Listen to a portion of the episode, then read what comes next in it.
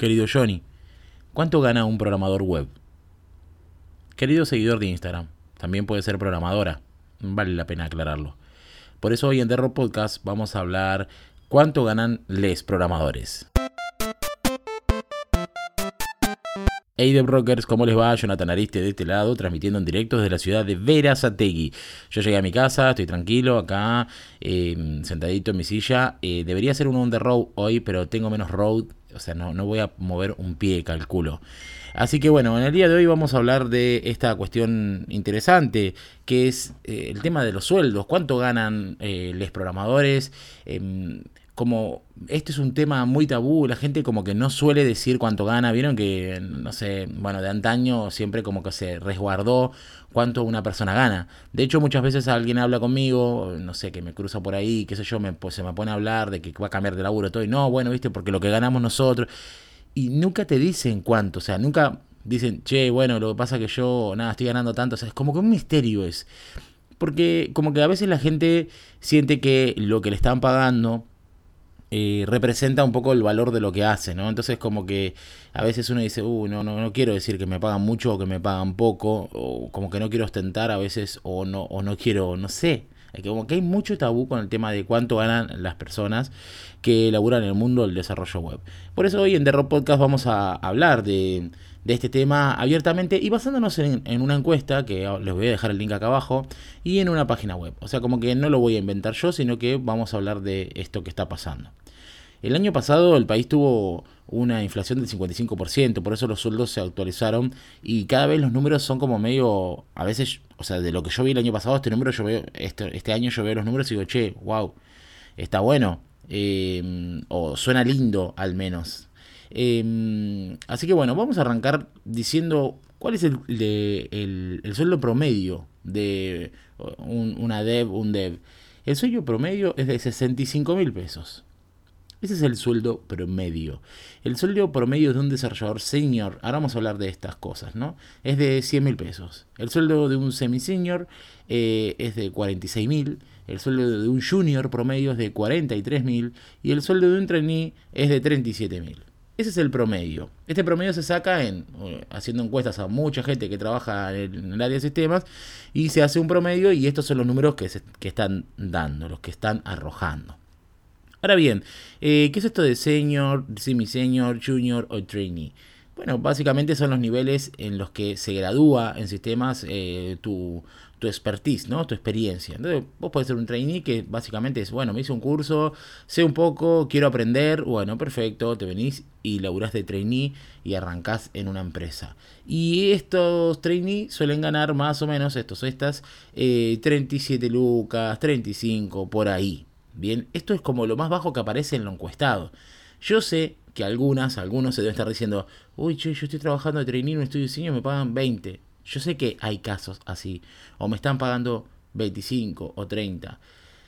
Bueno, quiero decirte, amigo o amiga, que estás ganando por debajo de lo que es el, la media lo de, lo encuestado, al menos en, en, encuestas IT. Esta página se llama encuestasIT.com. Bien, eh, realmente cuánto gana un programador o programadora es como algo mmm, que yo les diría, no se puede eh, como, como establecer tan fácil como esto de una encuesta, eh, de una encuesta y que te tira, te arroja un promedio. Porque en realidad el programador o programadora que va a arreglar su sueldo en, dependiendo del expertise que tenga y dependiendo cuán fácil para esa persona es demostrar lo que sabe. O sea, a lo que voy es, a mí me pasó, eh, yo laburé solamente un año en relación de dependencia, yo les conté en algún momento, eh, y ese año que trabajé en relación de dependencia, yo negocié mi sueldo muy bien, porque yo no quería trabajar en relación de dependencia, lo estaba haciendo porque se había muerto la tecnología que yo hacía y no me quedaba otra, estaba muerto de hambre. Y entonces eh, negocié mi sueldo. Eh, para mi sorpresa, cuando me hice amiga de, de la gente que laburaba ahí conmigo en ese proyecto, eh, empecé a preguntar a la gente que era que estaba en un rango más alto que el mío, como por ejemplo Technical Leader y demás, cuánto ganaban. Y para mi sorpresa ganaban un poquitito más que yo. Entonces, eh, en algún almuerzo yo les dije, ah, yo estoy ganando tanto, pero ¿cómo es que estás ganando tanto? Y no, bueno, es que a mí me llamaron y yo fui negociando, les dije que no, les dije no, les dije no, y bueno, llegó un momento que la negociación llegó a este punto. Entonces, ojo con eso. Ojo que si vos estás ganando 20, 30, eh, quizás es porque no, no estás negociando bien o quizás porque realmente no estás demostrando que lo que haces lo haces bien. Por eso digo que es subjetivo el tema de cuánto gana un desarrollador, desarrolladora, porque en realidad eh, se va a basar mucho en la capacidad de negociación que tenga, en la necesidad que tenga el proyecto, de, de, tu, de tu expertise. Por ejemplo, si vos sos un desarrollador React, eh, una desarrolladora React, eh, va a pasar que puede ser que entres a laburar un lado y, cobres, como dice acá, como semi-senior 45 lucas o como senior 100 lucas, o puede pasar que te contrate una empresa y te pague 3 mil dólares mensuales. Y vos decís, ¿cómo puede ser tanta diferencia? Sí, va a depender siempre de la negociación que ustedes hagan.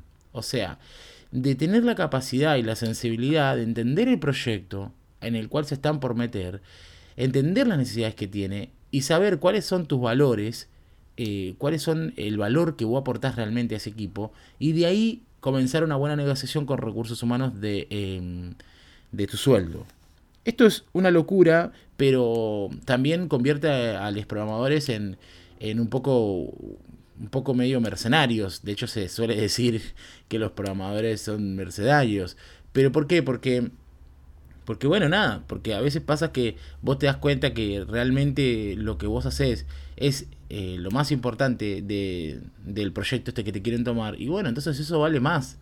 Y hay escasez, por eso nos permiten esa negociación hay escasez de desarrolladores React piola, ¿entendés? Entonces, como este, existe esta escasez, eh, las empresas tienen un poco más de margen de juego para poder negociar cuánto vas a ganar. Entonces, está bien, eh, mi respuesta a esta persona que me preguntaba Johnny, ¿se puede ganar bien o vivir bien siendo programador, programadora? Sí, se puede. Va a depender de tu capacidad de negociación, va a depender de tu capacidad de hablar y ahí eh, tengo que meterme como siempre yo en, algo extra, que es realmente, chicos y chicas, tenés que tener capacidad de, poder comunicarte, de poder demostrar lo que vos sabes hacer, de poder, este, no sé, incluso dirigir o manejar eh, equipos, o sea, como que esas son... Em, habilidades blandas que realmente son muy valoradas y te permiten una buena negociación. Porque si vos sabes mucho de React o de Firebase o de lo que sea, de HTML, de JavaScript, lo que sea, pero no tenés habilidades para poder comunicarlo y hacer sentir a ese recurso, a ese recruiter, hacer sentir que vos sos la persona indicada o que vos realmente podés llevar adelante esta, esta cuestión, eh, nada, no vas a poder negociar bien eh, el sueldo. En cambio, cuando vos eh, te sentás a hacer una, una, entrevista y hacer una negociación de, de sueldo, y tenés como una cierta destreza a la hora de, poder em, hablar y contar de lo que haces eh, y tenés una buena como narrativa de, los sucesos y, de las tecnologías que manejas, lo que va a pasar es que vas a poder negociar mejor tu sueldo. Está bien, existe gente que es muy buena y por más que no pueda hablar ni una palabra con otra persona, va, va ganando más. Pero es progresivo, o sea, lo tiene que ir demostrando. Tiene que ir demostrando que realmente sabe mucho y a, medida que van pasando los años, la empresa con los ajustes le va subiendo el sueldo y bueno, se va ganando cada vez más. Pero diferente es cuando vos entras y decís, bueno, che, vengo a patear el tablero acá, como si mi señor o señor, sobre todo ellos, esos dos puestos. Eh, nada, eh, ahí vos tenés que patear el tablero negociando desde un lado em, con capacidades de comunicación, digamos, de alguna manera. Así que este em, este precio, digamos, este, mm, em, esta estadística de sueldos es con pinzas. Y lo voy a seguir demostrando. Por ejemplo, vamos a entrar ahora a la página que se llama glassdoor.com.ar. Esta página es una página donde es al revés que... Es una página donde los empleados evalúan a las empresas. O sea, vos decís, che, esta empresa está bueno, laburar, eh, en esta empresa los sueldos están buenos, están malos. Entonces la gente como que arroja su información. Eh, y entonces las personas pueden eh, entrar a esta página y encontrar la información de cuánto gana un desarrollador o una desarrolladora o si está bueno trabajar en tal o cual empresa o son re negreros o lo que sea. Entonces, bueno, les recomiendo que tengan en cuenta esta página, glassdoor.com.ar. Y vamos a ver, acá dice informes de sueldo recientes. Dice acá, una persona que trabaja frontend senior, senior en el área de Buenos Aires y gana 72 mil por mes. es senior, vimos que los senior más o menos deberían estar ganando alrededor de los 100, eh, pero bueno, muchas veces pasa que el frontend también a veces... Eh, eh, nada, depende de la negociación y depende también la empresa, a veces ganan menos. Y en la misma página, ahí nomás, abajo, hay una, hay una persona que es frontend developer, también área de Buenos Aires, pero gana 160 mil por mes. y bueno, y acá vemos algo completamente eh, interesante porque es exactamente el doble o más, casi 120% gana, la, persona de arriba gana 72, esta gana 160 y de vuelta, vos decís, che, ¿cómo puede ser? Si hace lo mismo, hace frontend developer, pero bueno, quizás esta persona nada, demostró demasiadas habilidades a la hora de negociar su sueldo, o no sé, además de ser frontend developer, hace UX, porque también ahí está la cuestión. Vos decís, ¿cómo hago para que la empresa eh, entienda que yo soy una persona importante para el proyecto? Y bueno, no te quedes, viste, haciendo HTML, frontend, eh, haciendo un poquito. No, tenés que aprender UX, tenés que aprender cosas de diseño. Y no porque para que vos hagas todo por el mismo precio, precisamente no precisamente es para que vos puedas convertirte en un recurso valioso para la empresa y que pueda pasar estas cosas, ¿no? Que puedas ganar eh, casi el doble que la misma posición en otra empresa eh, haciendo lo mismo. Eh, porque al fin y al cabo vas a hacer lo mismo.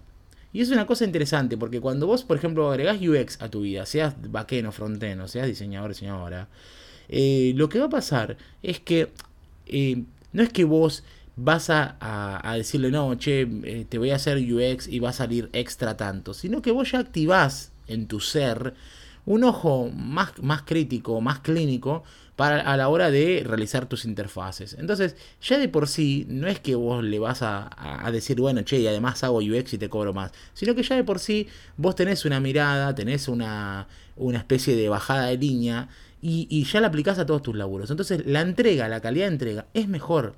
Entonces, si vos haces una entrega mejor, a la hora de, negociar lo que, lo que sería tu sueldo, es más fácil también, porque, che, mirá las entregas que dicen, mirá esto, mirá, no necesitamos ni diseñador, eh, no necesitamos tal cosa, eh, lo resolví solo o sola. Eh, realmente, chicos y chicas, es importante que ustedes aprendan, se nutran y que no se queden en yo hago frontend, yo hago backend. No, Vos tenés un core, que vos decís, bueno, mi core es PHP, mi core es JavaScript, mi core es UX, mi core es diseño. No te quedes ahí, agrega más para hacerte una persona más completa, para después poder liderar un equipo o para poder tener herramientas. Porque si vos vas a hacer la negociación de un sueldo y, y decís, bueno, no, y JavaScript, ¿y qué onda? No, yo sumé JavaScript a proyecto, no, y JavaScript. Y no tenés herramientas que le sirvan sobre todo a una persona que muchas veces no son técnicas, los recruiters, eh, para comentarle, para contarle qué es eh, lo bueno que vos podés generar al proyecto, no, no vas a negociar el sueldo de una manera correcta. Entonces, estos números de encuesta de vuelta son para tomar con pinzas, son para que eh, ustedes tengan referencia de que no es que vos sos programador y, inmediatamente vas a ser millonario o, o, vas a ganar un sueldo poco. No, realmente los sueldos están bien, están buenos, o sea, ya de por sí los sueldos están buenos, pero eh, pueden ser mejores. Y otro secreto que yo les quiero decir, secreto, consejo o como lo quieran tomar, es no sean programadores por el sueldo. Esto es una cosa muy loca. El otro día estaba hablando con una amiga y me decía, no, estoy yendo a la, universidad a estudiar programación y nada, y me, puse un poco triste porque mucha gente eh, como que, estudia programación para, por, por lo que va a ganar. Yo entiendo que eh, esto tiene salida laboral, yo entiendo que esto... Eh, eh, mucha gente se acerca porque dicen, che, bueno, como que es la nueva profesión tipo doctor de los 90, ahora es ser programador, programadora. Pero realmente, chicos y chicas, para que ustedes sean este frontend o frontena que está ganando 160 lucas por mes, me la juego que esta persona no es una persona que simplemente hizo un curso y que fue a buscar eh, su sueldo porque ya sabe frontend. Esta persona les apuesto que tiene muchas más habilidades blandas que solamente ser frontend. Entonces, para que vos vayas detrás de un sueldo grande, realmente el secreto es no ir por detrás de ningún sueldo, ni de ningún número, de, ni de plata, ni de nada. Realmente el secreto es que vos vayas por un crecimiento personal tuyo, que vos seas mejor que vos eh, aprendas, que vos crezcas y que vos te hagas fuerte y que realmente labures con pasión. Si vos haces eso, van a venir esos sueldos grandes, va a venir ese sueldo de 3 mil dólares. Pero si vos vas eh, por detrás de la plata, estás perdido o perdida. Porque no, no, no funciona así. No funciona así. O sea, vos no podés ir a la universidad a hacer dos años una tecnicatura y te pensás que con eso ya vas a hacer un, montón de guita. No, no es así. Tenés que desarrollar más habilidades. Por eso, eh, vieron que Robert Kiyosaki, de Padre Rico, Padre Pobre, tiene una, una gran máxima que, que muchas veces yo la siento y la digo, que es los ricos no trabajan por dinero. Y, y, eso es muy cierto, o sea, realmente no, no hay que trabajar, o sea, yo sé que esto puede sonar, y esto obviamente lo digo con pinzas, espero que, nadie se ofenda, pero realmente vos no tenés que laburar por, por la guita, vos tenés que laburar porque, nada, porque obviamente eso te va a brindar un crecimiento personal, obviamente que te da la guita, pero si vos laburás... Eh, solamente para poder aumentar el sueldo, eh, no, no funciona así. Vos tenés que crecer, tenés que ser una persona completa y eso realmente va a traer sus frutos. Mi vieja, que siempre la cito también, eh, ella sí toda la vida de chico me decía, Johnny, el que juega por necesidad pierde por obligación. ¿Y eso qué es? nada, éramos bastante humildes a veces, a veces, porque a veces no, a veces, a veces estuvimos muy bien, y, y, nada, y era como decir, bueno, tenés 100 pesos, eh, ¿qué hago con estos 100 pesos? Che, eh, ¿los juego a la quinela a ver si los convierto? O sea, si vos jugás por esa necesidad de que se conviertan en más plata para comer, perdés. Es así. Y con, en el mundo de las empresas, en el mundo de los laburos, es igual. ¿Entendés? Si vos este, te metes a la empresa y querés hacer como un tejimaneji para, hacer, para ganar más, eh, vas a perder. Porque en realidad vos lo que tenés que hacer es realmente ser importante para el proyecto. Porque cuando vos sos importante para el proyecto, no necesitas más nada. O sea, no, necesitas más nada. Pero para ser importante para el proyecto, vos tenés que ser una persona completa.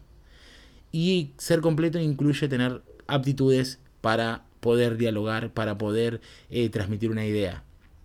Tenés que ser paciente, tenés que ser eh, una persona que, tenga una actitud positiva, tenés que siempre como tratar de llevar el proyecto a un mejor nivel. Eh, y hacer esa cosa de UX, que es el momento wow, de agregar esa cosa, viste, que vos decís, che, en la entrega agregué este botoncito o este tooltip, esta cosita que hace que eh, el momento de ver la entrega al cliente o mismo eh, tu project manager, lo que sea, diga, wow, epa, te rompiste acá.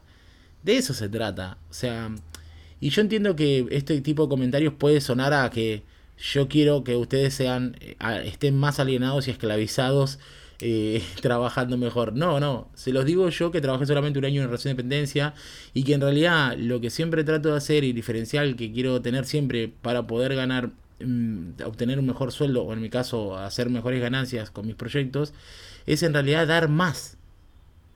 Y, es así. O sea, para mí funciona así. Entonces, eh, nada estos sueldos existen, y esto es otra cosa que quiero decir porque también hay gente como que descree 60, 60 lucas, ¿quién gana? O quién gana 200 lucas, o quién gana 3 mil dólares, como dije recién. Estos sueldos existen, chicos y chicas. Existen, eh, las empresas pagan estas cosas, y ni hablar si vos trabajas para afuera, las empresas pagan esas, esas, esas, cantidades de guita, esos números. El tema está en que vos puedas... Em, demostrarle a la, a la empresa o a la persona que te va a contratar que realmente vos sos alguien importante para el proyecto y que vos le hagas sentir esa, esa sensación de, wow, ok, tengo calma porque está este chabón, esta chabona que eh, realmente es paciente o que realmente, em, no sé, tiene esa capacidad y esa calidad de entrega que nos va a servir. Entonces cuando llega el momento de negociarme eh, tu sueldo, yo no voy a tener ninguna duda desde en que vos ganes más. Pero si vos estás siempre quejándote de que hay que cambiar una cosita y que, uh, esto ya lo hicimos, hay que hacerlo de vuelta, o te juro que no, te va a ir bien en las negociaciones de sueldo. Es así. Así que bueno, chicos y chicas, un poco les quería eh, contar y divagar con ustedes eh, el tema de los sueldos, el tema de cómo yo lo percibo y lo que a mí me parece. Eh, en respuesta a esa pregunta que me llegó por Instagram, si podés vivir como programador, programador, programadora, si podés este, ganar bien, si podés tener una vida piola, o si podés ser nómade, que esos son otros capítulos, ¿no? De nómade, o si podés ser freelance, laburar de tu casa, todo. Pero posta, el único camino, el único camino siempre es dar lo mejor, estar aprendiendo constantemente y trabajar para enriquecer el proyecto, para enriquecer lo que se está haciendo. los sueldos altos y las negociaciones van a venir solas si eso sucede. Pero tenemos que tener eso en cuenta. Bueno, chicos y chicas, espero que les sirva este podcast. Espero que me dejen en los comentarios de Instagram, como ustedes saben, ahí me encuentran siempre. Dejen ahí qué les pareció o lo que sea. Pongan una manito, una palmita, algo para saber cómo, cómo fue este episodio. Em, nos estamos hablando, escuchando el miércoles en el The Podcast. Los las quiero 3000. Un gran abrazo. Chao.